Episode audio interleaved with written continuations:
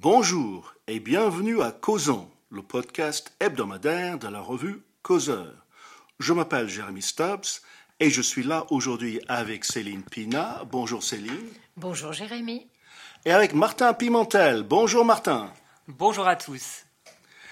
Eh bien Céline, euh, on a beaucoup parlé de ces news ces derniers jours. Pourquoi exactement? Eh bien parce que CNews est dans une petite somme de bataille culturelle, on va dire, euh, qui pourrait bien mettre un terme à sa diffusion. Alors que s'est-il passé? Figurez-vous que Reporters sans frontières, qui est un groupement de journalistes militants qui a été créé normalement pour aider les journalistes emprisonnés euh, dans des dictatures, pour euh, essayer de les sortir de, prison. Eh bien, RSF a changé un petit peu, on va dire, la nature de son combat, puisque en novembre 2021, il a saisi l'autorité de régulation de la communication audiovisuelle et numérique, le fameux ARCOM, euh, en demandant que CNews soit mis en demeure pour des manquements à ses obligations légales d'honnêteté, d'indépendance et de pluralisme de l'information. Qu'a fait l'ARCOM Il est donc allé mesurer le respect des temps de parole politique sur CNews et il a mesuré la manière dont euh, les, les, principaux représentants de partis étaient accueillis. Et il a balayé la demande de RSF en disant qu'il n'y avait absolument rien à signaler. Mais RSF est dans une démarche idéologique.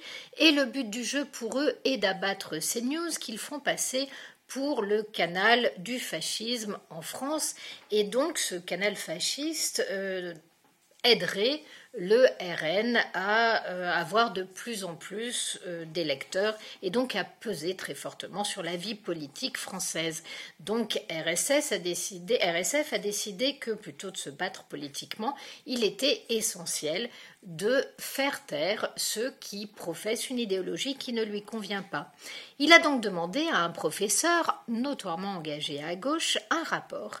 Et de manière non surprenante, ce rapport a mis en avant une surreprésentation de la droite et de l'extrême droite, ceci à partir de l'écoute durant cinq jours en 2022 de trois émissions, lors des pros, face à l'info et la matinale. Étant donné que le Conseil d'État euh, a choisi de, donner suite euh, aux attaques de RSF, il a donc été demandé à CNews de prendre en compte non seulement la diversité des courants de pensée et d'opinion représentés par l'ensemble euh, des représentants politiques, mais également d'étendre cette obligation à l'ensemble des participants au programme diffusé, cela comprenant donc les chroniqueurs, les animateurs comme les invités. Et c'est là que le bas blesse. Eh bien, quelles sont les conséquences pour la démocratie en France d'une telle démarche? Alors d'abord, la première chose, c'est qu'on est quand même dans une démarche de fichage euh, qui sera sans doute extrêmement difficile à mettre en œuvre. En effet, Comment attribuer une identité idéologique aux personnes? Soit vous vous penchez sur euh, leurs discours, sur leurs écrits, euh, mais ça va être peut-être un petit peu compliqué quand la personne vient là, par exemple, si vous venez en tant que syndicaliste paysan ou en tant qu'usager d'un système de santé euh, victime d'une erreur, par exemple. Comment est-ce qu'on va vous définir idéologiquement? Quand bien même vous êtes un invité récurrent, sur quels critères euh, va-t-on déterminer que vous êtes de droite ou de gauche? Je prends un exemple tout bête. Vous prenez par exemple les marqueurs de ce qu'avant on appelait euh, le fascisme ou l'extrême droite, parce qu'en France on utilise extrême droite pour accuser pour ou prou les gens d'être des crypto-nazis. Euh, mais par exemple, sur cette extrême droite-là, l'antisémitisme était un marqueur extrêmement fort. Comment est-ce qu'on fait lorsqu'aujourd'hui l'antisémitisme est récupéré énormément par l'extrême gauche, tandis que l'extrême droite, elle, se positionne contre de manière extrêmement officielle? Euh, Comment est-ce qu'on classe les gens par rapport, par, rapport à ce critère-là. Et je pourrais vous donner euh, des milliers d'autres exemples qui ne fonctionnent pas. Euh, et ensuite, comment est-ce qu'on fait? Donc, on assignerait les gens à résidence idéologique identitaire, mais qui le déciderait? On a vu que les critères n'étaient pas évidents, mais quelle légitimité aurait celui qui choisissait de vous coller une étiquette? Ensuite, cette appartenance idéologique, est-ce qu'elle va varier? Elle va pouvoir varier au cours d'une émission en fonction de ce que vous allez dire. Si elle ne varie pas comme ça, à, quelle échéance sera-t-elle remise en cause Est-ce que vous aurez des moyens de recours si l'étiquette qu'on vous a collée ne vous convient pas Et auprès de qui ces moyens de recours Comment seront analysées les paroles proférées À quelle fréquence Bref, vous voyez que tout ça devient extrêmement compliqué dès qu'il s'agit de passer très concrètement à la mise en œuvre de cette question. Mais cela peut aussi se retourner contre les initiateurs. Eh bien, comment ça? Eh bien, tout simplement parce que euh, en France, vous avez un souci d'égalité de traitement. Ces soucis d'égalité de traitement font que les autres médias vont être impactés euh, par cette commission d'assignation à résidence idéologique. Or, cela pose plein de problèmes. Par exemple, selon un dernier sondage qui a été réalisé pendant la présidentielle, 77% des journalistes se déclaraient de gauche. Donc on va faire comment? On va virer un certain nombre de journalistes dits de gauche pour aller embaucher des journalistes de droite, histoire d'avoir euh, en fait un, un minimum d'équité. Comment est-ce qu'on va faire dans les médias publics ou par exemple selon une enquête menée en 2022 par Julia Cagé, donc enquête qui a été faite en même temps que l'enquête faite sur CNews, on a, euh, cette enquête démontre, par exemple, que le service public accorde énormément de temps de parole à la gauche par rapport à la droite. Est-ce qu'ils devront eux aussi faire leur aggiornamento idéologique? Euh, Est-ce qu'il va falloir se mettre à mesurer aussi le temps de parole des invités sur les, canaux publics? Euh, Et comment on fait si les gens de gauche boycottent les médias de droite et si les médias de gauche n'invitent pas ceux de droite parce que chacun pense que la pensée de l'autre est impure, ce qui est en cours aujourd'hui. Bref, la pluralité idéologique ne va pas avec l'exaltation morale, or c'est l'exaltation morale qui a mis en place ce nouveau système d'évaluation idéologique de ceux qui prennent euh, la parole. Et la dernière chose que je voulais vous dire, euh, Jérémy, c'est qu'il se trouve que le Conseil d'État, ça n'est pas la LFI. Et le fait que celui qui tire à balles réelles sur la démocratie soit un organisme d'État est un véritable problème. Eh bien, une dernière question à Céline. Pour l'étranger que je suis, j'imagine qu'un tel fichage, pour ne pas dire un tel flicage, ça a dû euh, susciter un, mouvement général de soutien pour euh, CNews, euh, non? Oui et non. Alors, il y a eu un mouvement de soutien dans la population, tout simplement parce qu'il se trouve que si CNews a énormément de succès, c'est parce qu'elle parle et elle évoque des sujets qui les intéressent en premier lieu. C'est un peu plus hésitant dans la profession. Pourquoi? Bien sûr, ils ne veulent absolument pas de cette mise en place de critères idéologiques, tout simplement parce que je vous l'ai montré, ça poserait énormément de problèmes aux autres diffuseurs de l'audiovisuel ou de la radio. Mais pour autant, ils sont engagés aussi dans une espèce de positionnement de social justice warrior qui font qu'en fait cette demande de RSF, c'est la demande inconsciente que posent tous les gens qui ont déterminé que certaines idéologies et certaines paroles étaient trop impures pour pouvoir être accepté dans le débat public. Le problème, c'est que si on doit faire dépendre la parole de l'appartenance à un groupe et euh, du fait que ce groupe-là, on euh, le qualifie de pur et d'autorisé, alors on fait exploser toute la logique démocratique, tout simplement parce que déjà on élimine l'individu. Vous ne pouvez plus avoir de pensée originale. Votre seule légitimité dépend d'une appartenance qui vous dépasse et du fait que vous reflétez cette appartenance-là. Rappelez-vous, c'est ce qui a euh, complètement fait sombrer l'antiracisme à partir du moment où vous estimez que parce qu'une personne est noire, arabe, blanche ou asiatique, elle doit tenir tel type de discours qui correspond à son groupe ethno-racial. Qu'est-ce qui se passe lorsque la personne, et ça arrive fréquemment, n'est absolument pas dans ces logiques-là et ne se vit pas comme le porte-drapeau de sa couleur de peau. Elle a simplement sa manière de penser, sa manière de voir les choses. Eh bien, soit elle se fait insulter comme traître à sa race, c'est ça que signifient les insultes de type nègre de maison, euh, arabe de service, euh, soit son originalité fait qu'elle se sent immédiatement solitaire et qu'elle peut être attaquée par les autres membres du groupe qu'elle aurait donc euh, trahi.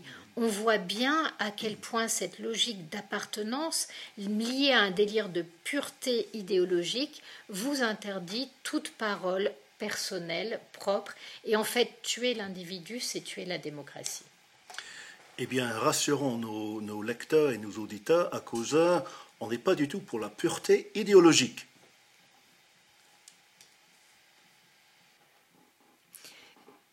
Cher Jérémie, de plus en plus de voix s'élèvent et critiquent le choix d'Israël de poursuivre la guerre sur le territoire de Gaza pour éradiquer le Hamas. Est-ce que vous pourriez nous dire un petit peu comment réagissent les pays occidentaux et pourquoi pour vous euh, ces critiques sont tout à fait contestables? Eh bien, comme chacun le sait, il y a deux guerres la guerre militaire à proprement parler, provoquée par le Hamas, mais où l'initiative est entièrement entre les mains des Israéliens aujourd'hui, et la guerre médiatique ou d'opinion, où l'initiative, en Occident et plus généralement dans le monde, reste entre les mains des politiques et militants islamo-gauchistes et certains pays musulmans. Le but de la deuxième guerre d'opinion est évidemment d'influer sur le cours de la première militaire et, pour tout dire, de la stopper. Cette semaine a vu plusieurs opérations menées par ceux qui dirigent la guerre d'opinion. Mardi 20 février, au Conseil de sécurité de l'ONU, une résolution a été euh, formulée par l'Algérie appelant à un cessez-le-feu immédiat à Gaza.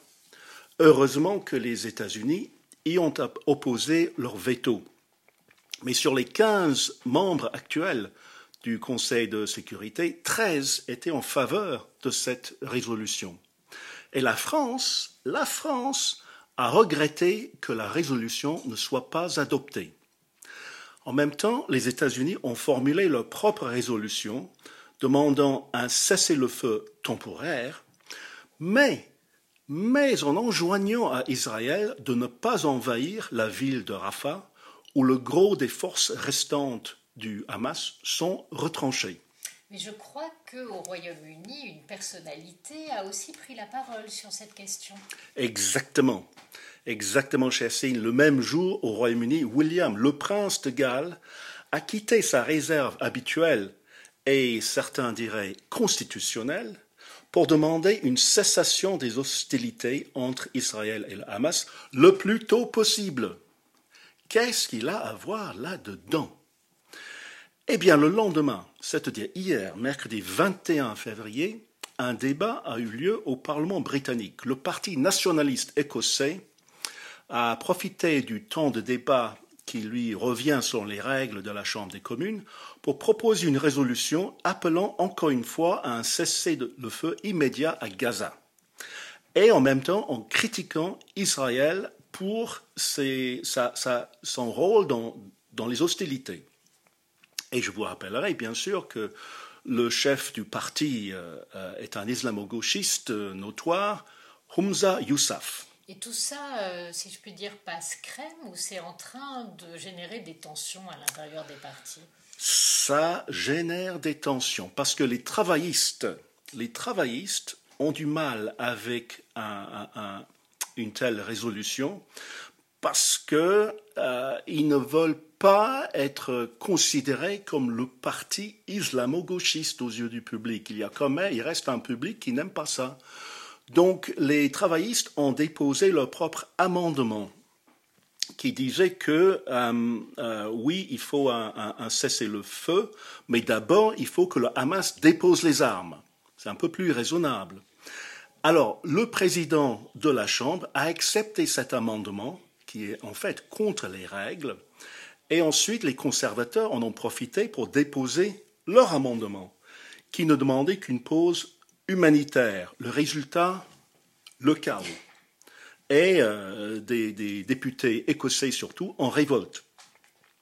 Eh bien, pendant le débat, ou plutôt les scènes de révolte de députés qu'il a provoquées, non seulement il y avait une manifestation pro-palestinienne devant le Parlement, mais aussi quelqu'un a réussi à projeter sur la tore de l'horloge du Parlement, celle qui abrite la célèbre cloche Big Ben, le slogan From the river to the sea. C'est-à-dire qu'en bas, nous avons les manifestants qui prétendaient protester contre un soi-disant génocide à Gaza, et en haut, on voyait une formule au relent génocidaire. Je n'ai pas besoin de souligner l'ironie de cette situation. Rappelons peut-être juste pour nos auditeurs qui connaissent moins ces questions-là que le slogan From the River to the Sea signifie l'élimination complète de l'État d'Israël, d'où le lien avec euh, le génocide. Exactement. de façon très juste. Exactement. Mais euh, est-ce qu'on peut dire alors qu'on se retrouve avec des pays occidentaux, en tout cas l'exemple de, de, de l'Angleterre semble le montrer, euh, qui prouve qu'il euh, y a une vraie crainte de ce que peut penser la minorité musulmane dans énormément de pays. Oui, on peut dire que le Royaume-Uni, ou plutôt la société britannique, est devenue l'otage de sa minorité musulmane. On marche comme sur des œufs. C'est-à-dire que personne, même pas le gouvernement qui soutient pourtant Israël, ne veut pas trop froisser cette population-là. Mais ces votes-là, Jérémy, n'ont aucune importance. Enfin, j'allais dire, on peut voter ce qu'on veut au Parlement anglais, ça ne changerait rien à la situation sur place. Mais je sens que ça vous touche particulièrement. Pouvez nous expliquer si vraiment ça n'a aucune importance? Oui, il est, vrai que ça n'a pas d'importance immédiate pour la guerre à, Gaza. Israël ne va pas soudain cesser le feu juste parce que quelques députés écossais ont décidé qu'ils devraient le faire. En même temps, tout cela représente une pression grandissante sur Israël, une, pression internationale qui vient même de son plus grand allié, euh, les États-Unis. Et pourtant, Israël attend le moment de lancer son offensive sur la ville de Rafah, dans le sud de la bande de Gaza. C'est le moment critique de la guerre, car la majorité des forces combattantes du Hamas, qui restent, s'est réfugiée là, parmi les Gazaouis ordinaires qui s'y sont rendus pour échapper au combat des premiers mois de la guerre. Maintenant, Israël a l'opportunité de terminer la guerre et de briser le Hamas de manière décisive. Bien sûr, si le, si le Hamas s'en sort, il recommencera les hostilités dès la première opportunité. Il refera, bien sûr, d'innombrables 7 octobre. Eh bien, selon le grand spécialiste en stratégie militaire et géopolitique, euh, l'américain Edward Lutwak, dans un article publié dans l'excellent média britannique Unheard, euh, justement le 20 février avant-hier, selon lui, Israël est déjà pratiquement victorieux sur le Hamas selon une mesure, celle de la destruction de l'infrastructure du Hamas. Le Hamas ne dispose plus de ses usines de construction de roquettes dans les tunnels. Il a perdu sa capacité de bombarder les Israéliens. C'est déjà une forte victoire. Alors, qu'est-ce que vous, du coup, vous attendez euh, de plus? Eh bien, reste l'autre mesure, selon l'OTWAC, qui est la neutralisation des combattants ennemis. Ça, ce n'est pas encore gagné. C'est la partie qui reste. Le Hamas dispose encore de quatre bataillons de combattants à Rafah. Les neutraliser est essentiel pour la victoire israélienne. C'est pour cela que les ennemis de l'État juif et les islamo-gauchistes font des efforts plus désespérés que jamais pour imposer un cessez-le-feu immédiat. Le vrai souci n'est pas de sauver la vie des Gazaouis ordinaires, c'est d'empêcher la victoire israélienne. Or, les Israéliens ont donné un ultimatum. L'assaut sera donné contre Rafah si le Hamas ne libère pas les otages qui restent avant le 10 mars, le début du Ramadan. Tout en respectant certaines règles et limites, l'Occident doit rester fermement solidaire d'Israël. En tout cas, moi, vous m'avez convaincu, Jérémie. Eh bien, c'est déjà ça de gagner. Martin, euh, à vous maintenant. Il me semblait que Causeur ne se spécialisait pas particulièrement dans les informations locales. Mais aujourd'hui, vous nous amenez dans les belles campagnes françaises, avec une actualité que je n'avais pas vue passer. Jérémy, nous n'allons pas bien loin, rassurez-vous, nous allons en Seine-et-Marne, dans la commune de Sainte-Porte, gros village comptant 1700 habitants. Le maire Figurez-vous, Vincent Paul Petit a décidé d'y interdire le portable dans l'espace public. Oui, Jérémy, en France, en 2024, un village vous demande de ne pas utiliser votre iPhone dans la rue. Le 3 février, la mairie avait convié les administrés à un référendum pour se prononcer pour ou contre une limitation de l'utilisation du smartphone. Résultat, ils ont été 20% à se déplacer et courte majorité, 54% euh, ont voté en faveur de l'interdiction. Rassurez-vous toutefois, il n'est pas prévu de verbaliser les contrevenants. Mais c'est la première fois en France qu'une commune s'engage ainsi contre la surexposition aux écrans dont on nous parle si souvent. Une charte précise que le smartphone sera dorénavant interdit dans les commerces, devant les écoles, dans les parcs ou en marchant sur les trottoirs. Le maire du village a expliqué aux reporters de TF1 qu'il n'y aura donc pas de sanction, mais que c'était, je cite, un encouragement bienveillant les uns pour les autres. Ça, par exemple. Mais s'il n'y a pas de sanction, n'est-ce pas une histoire anecdotique? Vous avez raison, Jérémy, mais tout de même, cela en dit un petit peu, euh, peut-être un peu plus sur nous, sur la société française. Alors déjà sur notre goût pour les demi-mesures, car vous l'avez compris, il ne s'agit pas ici de sanctionner, mais de sensibiliser. Sans faire de mauvais esprit, je suis curieux de connaître les résultats d'ici quelques semaines. En Chine, en revanche, depuis la rentrée de septembre dernier, la loi interdit aux moins de 18 ans d'accéder à Internet la nuit sur leur smartphone, par exemple. Et les autorités limitent leur temps de connexion de 40 minutes à 2 heures par jour, selon leur âge. Le gouvernement chinois a aussi prévu d'encadrer les jeux vidéo, euh, et alors que l'application euh, TikTok, qui est chinoise, est interdite dans l'empire du milieu, eh bien, elle déverse les pires conneries ou challenges nocifs sur la jeunesse en Occident. Mais en Chine, ils ont une application équivalente, euh, mais un petit peu différente. Celle qui est proposée là-bas, elle offre des défis intelligents où elle propose d'améliorer ses connaissances. L'initiative à Sainte-Porte, donc je reviens en Seine-et-Marne, elle en dit aussi bien sûr beaucoup sur notre fameuse dépendance vous savez, Jérémy, cette dépendance qui n'en est pas vraiment une, pas, pas, vraiment une, en tout cas euh, sanitairement, car euh, sauf pour les tout petits où c'est démontré que sur le développement cognitif c'est très mauvais, euh, c'est pas une dépendance aussi dangereuse que le tabac ou l'alcool, bien sûr.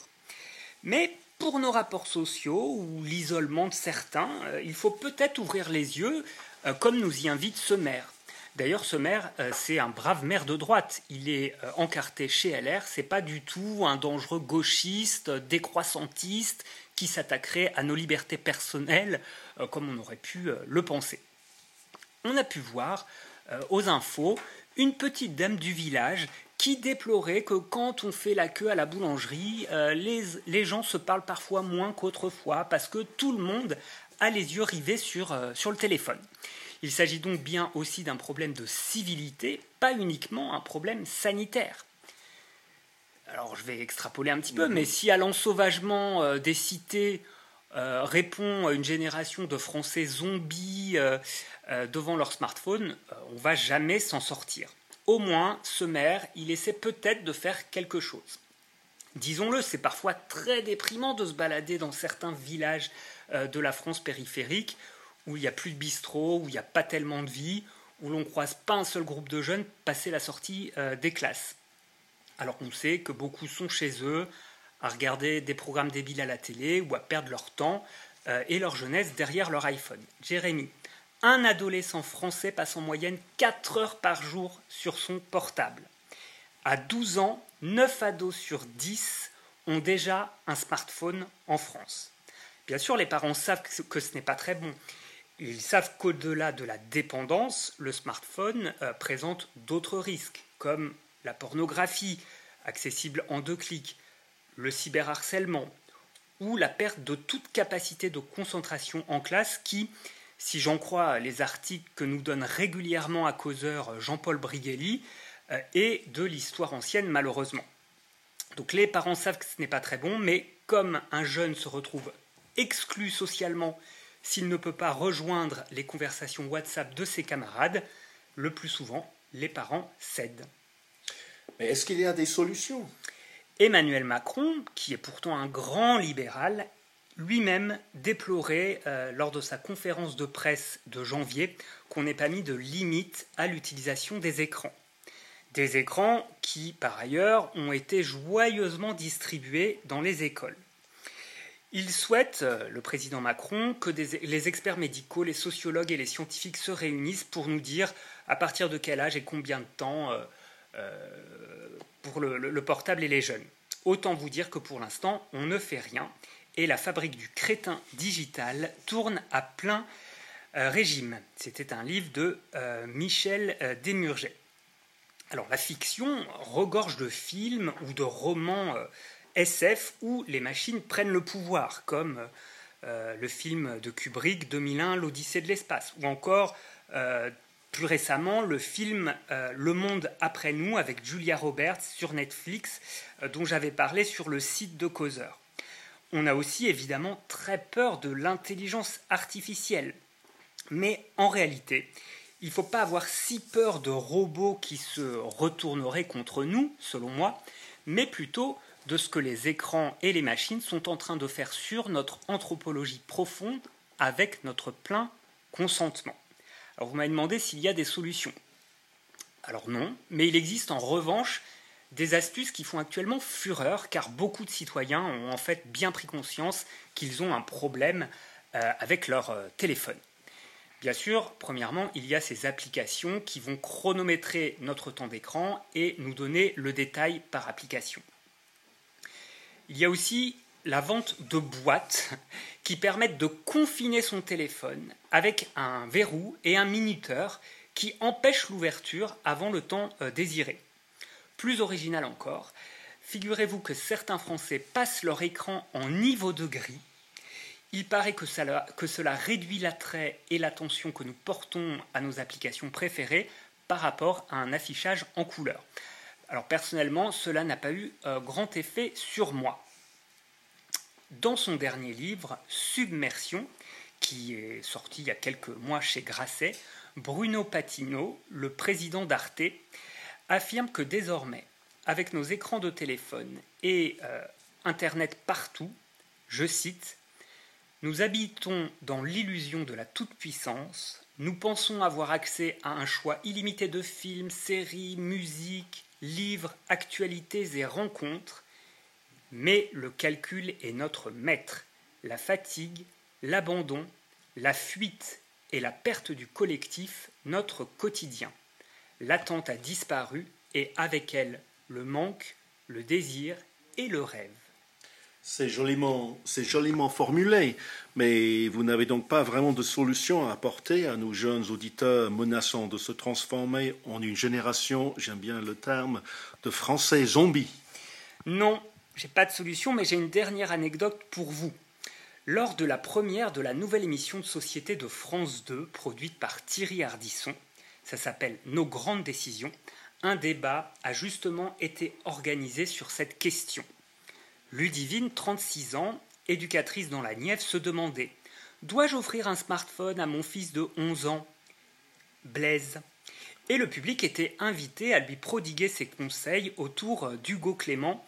Euh, vous vous souvenez, c'est l'animateur qui a longtemps été euh, un agaçant trublion écolo et à présent, c'est le, remplaçant que France 2 a trouvé à, Jean-Luc Delarue.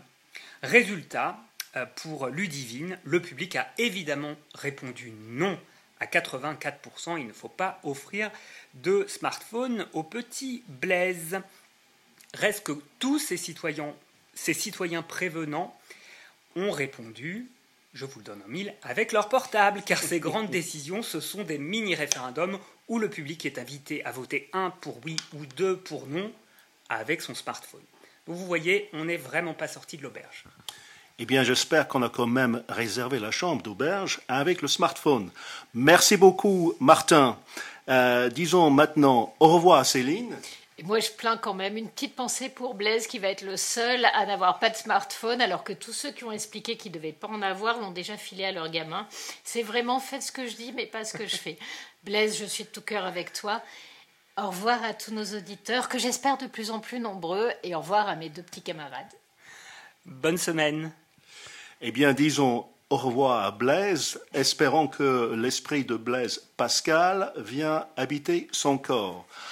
Au revoir à tous nos auditeurs et à la semaine prochaine pour un nouvel épisode de Causons, le podcast hebdomadaire de la revue Causeur.